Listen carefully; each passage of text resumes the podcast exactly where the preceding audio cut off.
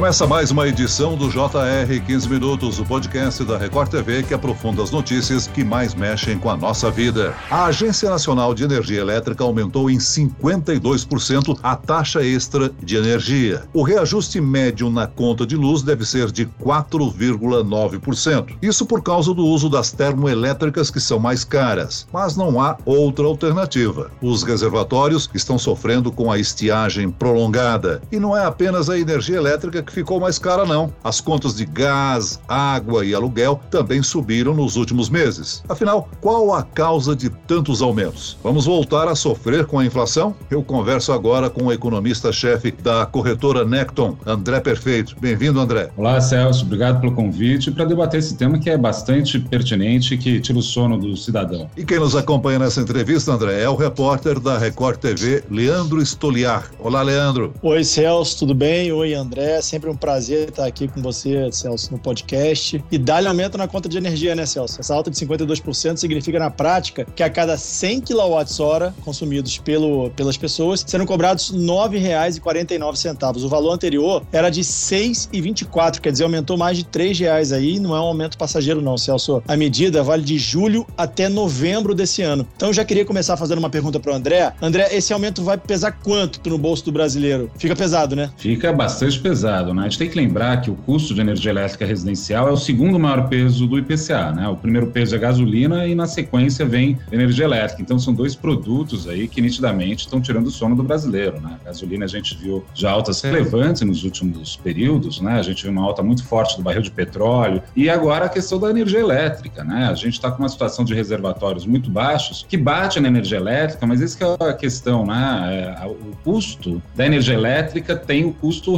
é, vamos dizer assim, assim, é, direto, né? O quanto vai na conta do cidadão, né? Logo com essa alta mas tem vários custos indiretos, né? Isso daí se espraia, né, pela, pelo tecido econômico e gera custos difusos, né? Então, obviamente, é uma preocupação bastante forte que eu tô e os economistas também com essa alta de energia que foi anunciada pelo governo. E lembrando que eles subiram 50%, um pouco mais de 50% agora, mas chamaram uma audiência pública e devem subir talvez mais até o final do ano. Então, não é pouca coisa não que vai bater no bolso do consumidor. André, nós sabemos que a seca é a principal responsável por este aumento, né? Os reservatórios estão estão com baixos índices e as termoelétricas são ligadas para suprir essa falta de energia e o custo é alto. Não é o único aumento recente nas faturas, não. O IGPM, indicador da inflação no aluguel, acumula alta de mais de 35% em 12 meses. O gás, a gasolina e a conta de água também tiveram aumento. O que, é que pode ser, estar causando esses aumentos em tantos setores diferentes, André? Então, Celso, essa pergunta é muito boa. Então, vale a pena a gente pensar né, qual é a origem dessa inflação. Tem dois tipos de inflação, por assim assim dizer. Uma inflação do lado da demanda, né? Se a demanda está aquecida, né? Isso gera elevação de preço ou choques ou problemas da oferta, né? Nitidamente, a gente está falando de um problema de inflação do lado da oferta. Isso daí é importante a gente saber até quando for pensar depois taxa de juro no Brasil. E essa oferta tem dois motivos. De um lado, commodities tem subido bastante, a gente tem visto uma alta bastante relevante no preço de commodities agropecuárias, energéticas, minério de ferro e por aí vai. E no caso da, da energia elétrica, é um problema nosso. Eu acho que faltou, na minha opinião, algum tipo de habilidade na gestão dos recursos hídricos. Né? A gente tem motivos para imaginar justamente que tem problemas de ordem de, da temperatura no planeta. Né? Quer ver um exemplo? Né? A gente está sofrendo aqui com, com falta de água nos reservatórios. Saiu notícia ó, esses dias, né? mais de 100 pessoas morreram no Canadá porque a temperatura chegou a quase 50 graus lá. Então, isso é uma questão que tem que estar tá na mão do planejador público, né? para não cair numa situação que nem essa. De repente, tiver uma alta de mais de 50%, pode ir a 80% de energia elétrica, e isso daí pode até gerar falta de água, né? O ministro das Minas e Energia tentou, assim, acalmar, né, a sociedade, né? Ele está no trabalho dele de fazer isso, mas a gente sabe que a situação é bem, bem no limite que a gente está. André, essa, segundo o governo federal, é a maior crise hídrica dos últimos 91 anos. A gente está falando da inflação. Será que a projeção da inflação para esse ano pode ser um empecilho para a retomada da economia nesse momento de crise? Olha, Leandro, é de fato, é um empecilho no seguinte sentido: olha, a inflação projetada para o final do ano está quase em 6,5%, né, o IPCA.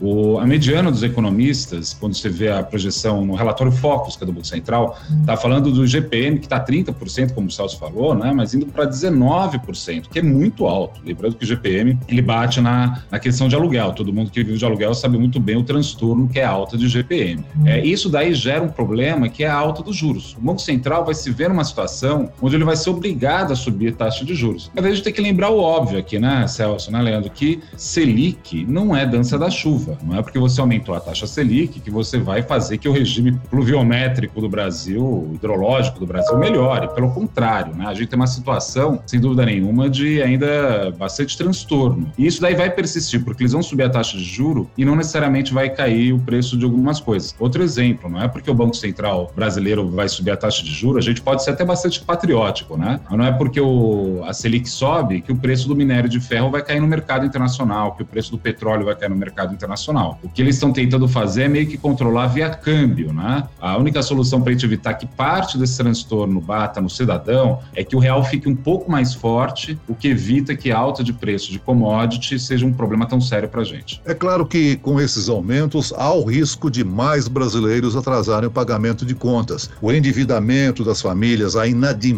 também preocupa, não, André? Exatamente. A gente tem uma situação onde você tem uma diminuição da renda real das pessoas. Né? A gente viu os dados de emprego recente, o número de desempregados está recorde, a subutilização está no patamar elevadíssimo. É, a gente está vendo, né? Isso os dados da PNAD. O CAGED mostra uma outra situação, mas os da PNAD mesmo, do IBGE, mostram uma situação de renda reprimida. Com inflação alta, vira um problema, como você colocou, Celso, do crédito, mas tem um problema de ordem política também, que eu fico pensando, que é o seguinte: é, a economia brasileira deve crescer esse ano em torno de 5%, 5% até 5,5%. Só que a população não vai sentir. Né? Não adianta nada você fazer o PIB crescer se a renda real das pessoas cai. Né? Então, tem implicações sérias a inflação. A inflação é algo bastante é, perverso. Né? Ela acaba é, alterando aí a, o sentido, ou pelo menos a sensação de bem-estar das pessoas no momento que está muito difícil. E, e sobre tudo isso, né, o que a gente está falando aqui, né, Leandro, né, Celso, a ideia de que essa crise hídrica pode, talvez, né, além de inflação, até virar racionamento. Por que não? A gente tem uma situação, como o próprio governo falou, é pior ser que 90 anos. É, e a gente já passou por isso 20 anos atrás, né, André? É, você falou aí em aumento da taxa Selic, a taxa básica de juros, mas disse que não necessariamente esse aumento vai aumentar os produtos. Depende muito aí da variação do dólar, do real em relação ao dólar, e aí foge um pouco da, da nossa mão, né? Queria que você falasse pra gente exatamente o que, que deve ficar mais caro com essa inflação e com esse aumento da conta de, de energia. Porque a gente sabe que as empresas também vão pagar mais pela energia e vão acabar repassando esse custo para o consumidor, né? Exatamente, né? A gente tem visto aí, vamos tentar primeiro ver o que talvez não suba tanto. Commodity, né? Preço de alimento. Já subiu bastante. Não é razoável supor que vai continuar subindo na mesma velocidade. Então, é, o grupo alimentação, em alguma medida, está sob controle. Eu falo alguma medida, porque se a gente pensar a questão climática, está faltando água. Então não sei também como vai ser isso mais para frente. Ninguém sabe, na verdade. Mas de maneira geral, alimentos deve ficar numa situação um pouco mais confortável. Mas produtos industriais e até serviços, né? Pensa a situação de alguém que é dono de um cabeleireiro, né? A quantidade de secador que fica ligado, de outros ah, né, aparelhos é muito grande. É isso tudo para dizer que talvez a conta hum, acabe chegando aí de maneira de novo, né? Difusa para as pessoas. É, a boa notícia, infelizmente, o fato da economia estar tá fraca e o desemprego em alguma medida bastante elevado, segura a alta de preço mais forte. Mas vamos se preparar, né? A renda vai continuar sofrendo com essas altas que a gente tem observado, né? E não bastasse todos os problemas externos, agora temos esse problema interno que tem a ver com os reservatórios no Brasil. É preocupante, né? Cada vez que a gente vai no supermercado, André, o carrinho fica mais vazio e a conta mais alta. Como é que o consumidor pode driblar o aumento no custo de vida, hein?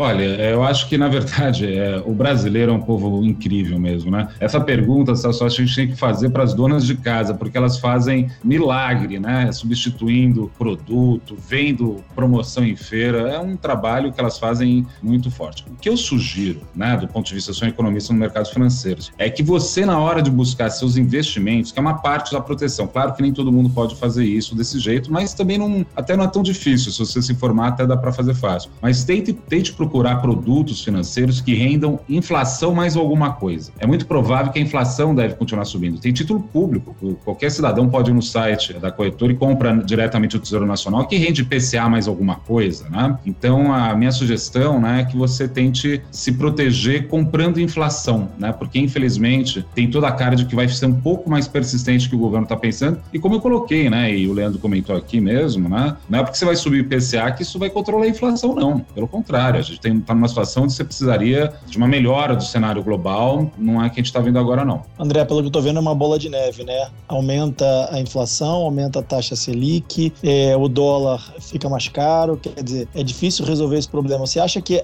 a causa dessa lentidão na retomada econômica ainda acontece por conta da pandemia e do ritmo da vacinação? Olha, eu acho que esse ponto é o central mesmo. A questão é vacinar. Não tem como a gente querer achar que a economia brasileira vai crescer se não vacinar de forma sistemática, é, de forma bastante volumosa. É isso, né? Porque depois de vacinada, a gente vai ter os outros problemas para enfrentar, né? A gente tem que enfrentar uma situação de desemprego elevado, tem que enfrentar uma situação de crescimento baixo, tem que. É, mas sem a vacinação, é, o problema é que isso daí fica tudo meio truncado, né? E, mas não quer dizer que a vacinação por si só resolve todos os nossos problemas, não é? Porque todo mundo vai estar vacinado que pronto, resolveu. A gente vai precisar insistir em alguns caminhos que, de novo, né, busquem dar algum tipo de demanda um pouco mais no curto prazo. Só que a gente sabe que o governo também está querendo ter uma orientação um pouco mais liberal, né, que tenta cortar mais gastos. Não tem resposta para isso, Leandro, esse é o meu ponto. Né? Eu acho que é uma decisão política que o presidente vai ter que ir tomando e administrando aos poucos. Mas a questão da vacina, eu colocaria como condição sine qua non, ou seja, sem a qual não dá para sair disso. Tem que vacinar todo mundo o mais rápido possível. E a boa notícia, né, é que está sendo vacinado. Ao que tudo indica, entramos num trilho que não vamos sair tão cedo. André, nós temos aí um semestre só para solucionar problemas de reformas, né, que o governo pretende realizar, porque o ano que vem é ano de eleições e as reformas não poderão ser votadas. Que cenário a gente tem para 2022? De fato, né, tenho duas grandes reformas na mesa que o governo está muito atento. Uma é tributária e a outra é administrativa. Né? A administrativa busca dar mais agilidade ao gestor público para poder administrar sua mão de obra, por assim dizer. Imagina a máquina do Estado. É uma reforma que eu acho muito interessante, mas também tem que ser é, vista, como posso dizer, com uma certa cautela. Né? Eu acho que ela pode gerar efeitos bons no médio e longo prazo. E tem a reforma tributária. Da reforma tributária ainda, ainda persistem muitas dúvidas. No próprio dia que o governo apresentou a proposta para o Congresso, a Bolsa de Valores caiu mais de 1,70%, né? Porque a discussão a respeito não só dos tributos, é? mas qual que é o espírito ou o sentido disso. Eles buscaram simplificar uma série de impostos, é importante também. Mas todos esses dois temas, tanto administrativo quanto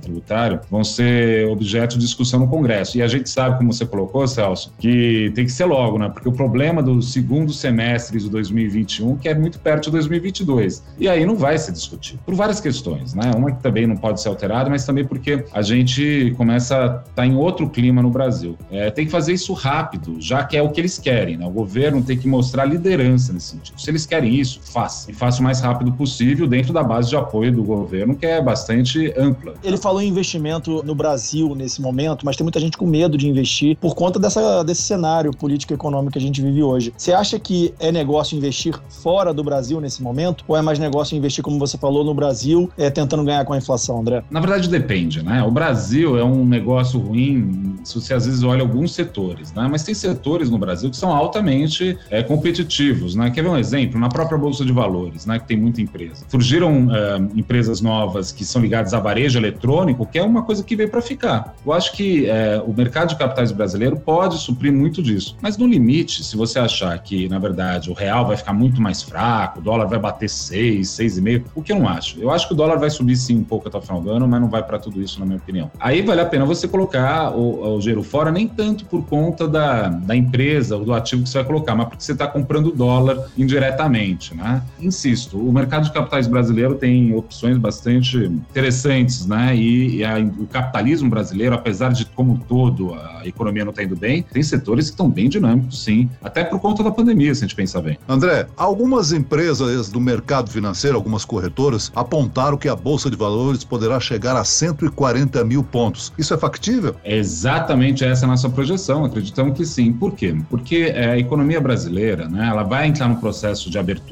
porque a gente tem justamente aí a vacinação em curso, e isso daí beneficia uma série de empresas no, no setor. E outro, né, a nossa bolsa, os cinco maiores empresas, grosso modo, que estão na bolsa, cinco o top five, né? Então, o setor pode, o índice como todo pode continuar avançando, seja porque vai subir taxa de juros, seja porque vai subir commodities, ou seja porque vai ter uma abertura maior, e as pessoas vão querer sair, confraternizar mais. Então, faz sentido a bolsa continuar subindo. Mas a gente tem que lembrar o seguinte, né, Celso? A bolsa não é o Brasil, né? É, uma, é um retrato muito pouco fiel da economia brasileira como um todo. Mas no mercado de capitais você pode se beneficiar de movimentos específicos mesmo que são gerados e tem como né, continuar sendo otimistas, até por conta de uma situação de pandemia. Muito bem, nós chegamos ao fim desta edição do 15 Minutos. Agradeço a participação do economista-chefe da corretora Necton, André Perfeito. Obrigado, André. Eu agradeço muito o convite, sempre muito bom falar com vocês. E agradeço também a presença do repórter da Record TV, Leandro Stoliar. Leandro. Eu que agradeço, Celso. É sempre um prazer estar com você aqui no podcast. Até a próxima. Esse podcast contou com a produção de Homero Augusto e dos estagiários David Bezerra e Larissa Silva. Sonoplacia de Marcos Vinícius. Coordenação Coordenação de conteúdo, Camila Moraes, Edvaldo Nunes e Luciana Bergamo. Direção de conteúdo, Tiago Contreira. Vice-presidente de jornalismo, Antônio Guerreiro. E eu, Celso Freitas, te aguardo no próximo episódio. Até lá!